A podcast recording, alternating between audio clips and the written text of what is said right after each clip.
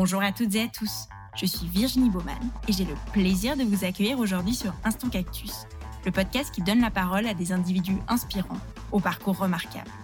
Leur point commun Ils ont su croire en eux afin de prendre leur envol et mettre en scène leur passion, talent, conviction et potentiel. Au-delà d'une simple valorisation de ces vécus passionnants, Instant Cactus se veut aussi une exploration des réflexions et questionnements qui ont jalonné leur chemin. En espérant que leurs parcours et leurs mots vous insufflent l'envie de prendre votre envol, je vous souhaite une très belle écoute.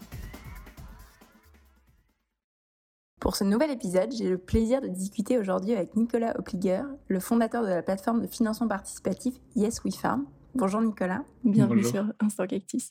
Est-ce que pour commencer, tu peux, s'il te plaît, te présenter, nous raconter ton parcours dans les grandes lignes et nous expliquer comment est-ce que tu en es venu à créer la plateforme Yes We Farm?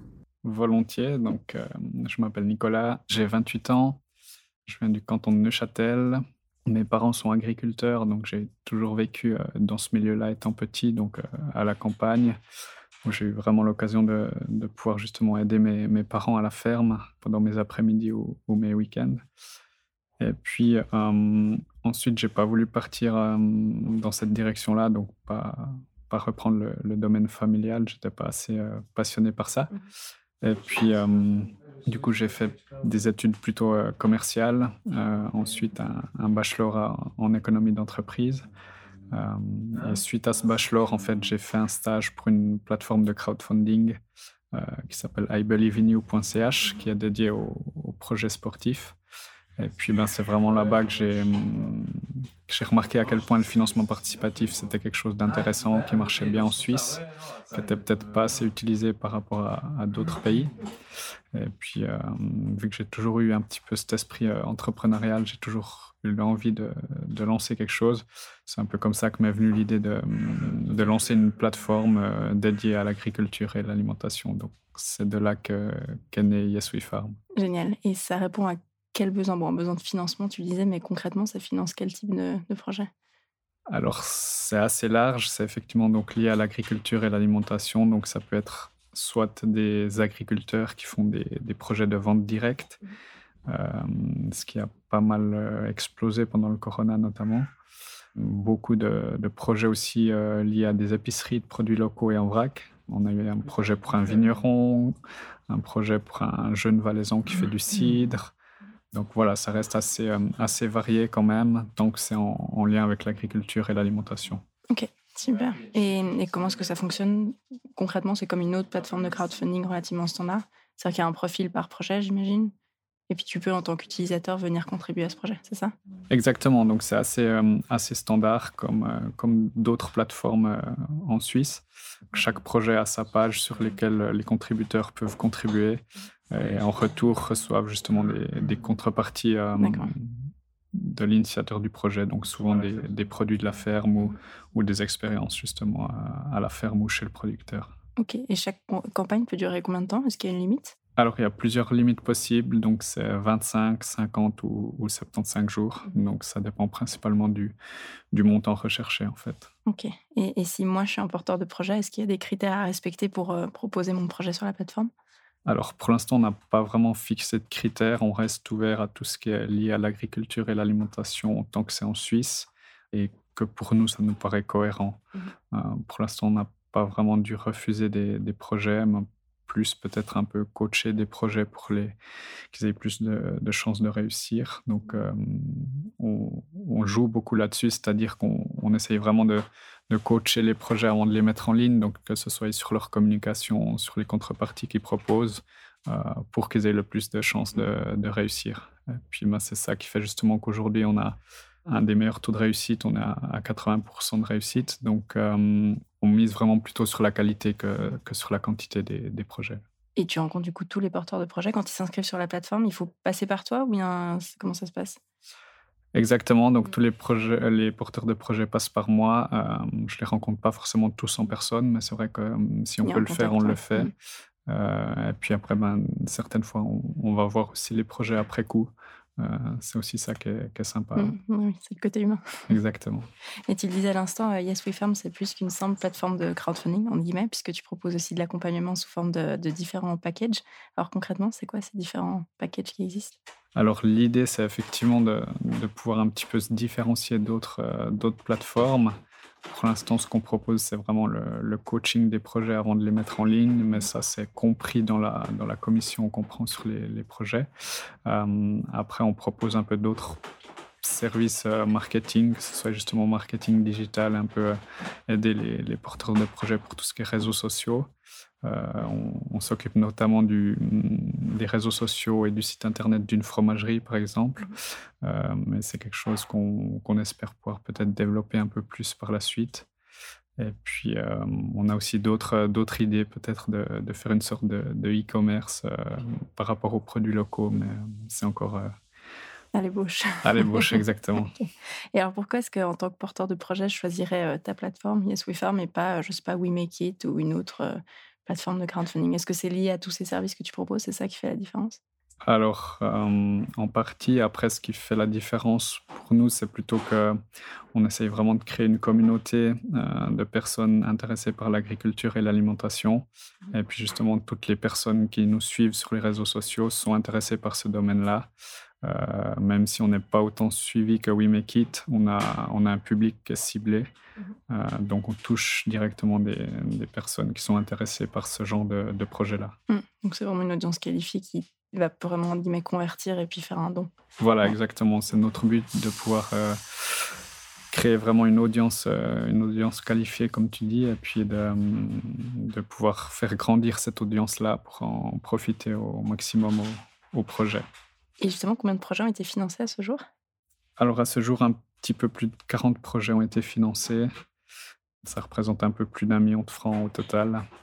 Et puis, ça fait depuis un peu plus de deux ans que, que la plateforme est en ligne maintenant. Ok. Est-ce que tu as peut-être des exemples de projets à nous partager? Alors, sans faire de favoritisme, parce qu'on ne va pas citer les 40, mais peut-être des projets qui t'ont marqué ou, les premiers projets? Ouais, c'est sûr que je pense les projets qui m'ont marqué, c'est forcément les premiers, parce que j'étais très heureux que ça, que ça fonctionne. Euh, le premier projet, c'était un projet euh, d'agriculteur qui, qui, faisait de la, vente directe euh, dans le canton de Vaud, qui avait déjà en fait un petit cabanon de vente directe au bord de la route et qui voulait l'agrandir pour pouvoir mettre des, frigos à l'année, etc. Et puis, ben voilà, ils ont fait une, récolte de fonds pour 10 000 francs. Et puis, ça a très bien fonctionné. Donc c'était chouette. Et puis après, ben, il y a de nombreux projets d'épicerie de, produits locaux qui ont, qui ont eu euh, beaucoup de contributeurs. Euh, vraiment, c'est là qu'on voit l'engouement de la, population pour ce genre de projet. Il y a eu jusqu'à jusqu'à 400 contributeurs sur certains projets. Donc c'est ça qui est, qui est vraiment fou, quoi, de se dire qu'au euh, final, il n'y a pas besoin de beaucoup si on est beaucoup. C'est un peu ça qu'on, qu'on aime bien dire. Donc ouais, c'est assez intéressant de voir le, le nombre de personnes que ça peut rassembler. Quoi. Et, comment tu fais connaître la plateforme? Bah, J'imagine qu'il y a du réseau personnel des porteurs de projets, mais ça ne suffit pas toujours. Comment est-ce que toi, tu fais rayonner Yes We Farm en termes de, communication? Exactement. Donc, dès le départ, on a, j'avais très peu de moyens pour, euh, pour lancer ça, très peu de moyens pour, euh, pour le marketing. On a, on a vraiment développé ça sur les réseaux sociaux. Après, ben, les, étant donné que c'est des projets de crowdfunding, ils sont beaucoup partagés euh, sur les réseaux sociaux, ce qui a un petit peu aidé justement à nous, à nous faire connaître. Après, on a été assez vite euh, relayé dans les médias, ce qui, a aussi, ce qui nous a aidé aussi à, nous crédibiliser. Et puis après, ben, maintenant, ça commence un petit peu à, à faire aussi effet boule de neige, je mmh pense. Les, les gens voient aussi des projets et puis euh, se disent, ah ben moi, je pourrais aussi lancer, euh, lancer mon projet. Est-ce que tu penses qu'en tant que porteur de projet, il y a un peu un frein parce que ça semble un peu nébuleux le, financement participatif, c'est compliqué, tu penses, sur les, certains secteurs d'accéder à ce genre de, prestations? Oui, certainement. Je pense que, en tout cas, ce que je remarque euh, dans le secteur de, de l'agriculture, en tout cas, euh, j'ai eu plusieurs fois des, des, porteurs de projets qui étaient un peu, un peu gênés de, de, faire une campagne de financement parce qu'ils voyaient ça comme comme demander de l'argent et ils ont un peu cette fierté-là de, de, dire non, j'ai pas besoin d'argent, alors qu'il faut plutôt le voir comme la possibilité de, de pouvoir lancer un, un projet avec l'aide de, la population. Quoi. Mais peut-être sur l'ancienne génération, il y a encore un petit peu cette, cette fierté-là de ne pas vouloir être vu comme je demande de l'argent, etc. Et toi, concrètement, comment est-ce que tu t'es lancé? On se lève un matin et on se dit, ah, je vais lancer une, plateforme de financement participatif. Ça se passe comment dans les, dans les faits? Alors, dans les faits, c'était effectivement un peu plus compliqué que ça, mais euh, ça allait un petit peu euh, progressivement, disons. Donc, j'ai pas, pas tout lâché euh, mon job du jour au lendemain et dire, allez, on, démarre avec We Farm demain. donc, j'ai commencé ça à temps partiel, un petit peu à côté de ce que je, faisais avant. Donc il a déjà fallu créer la plateforme que j'ai fait développer par un informaticien. Euh, après, il y a tout ce qui était au niveau, au niveau légal, étant donné qu'on est considéré comme un intermédiaire financier. Il y a des autorisations à avoir avec les banques, etc.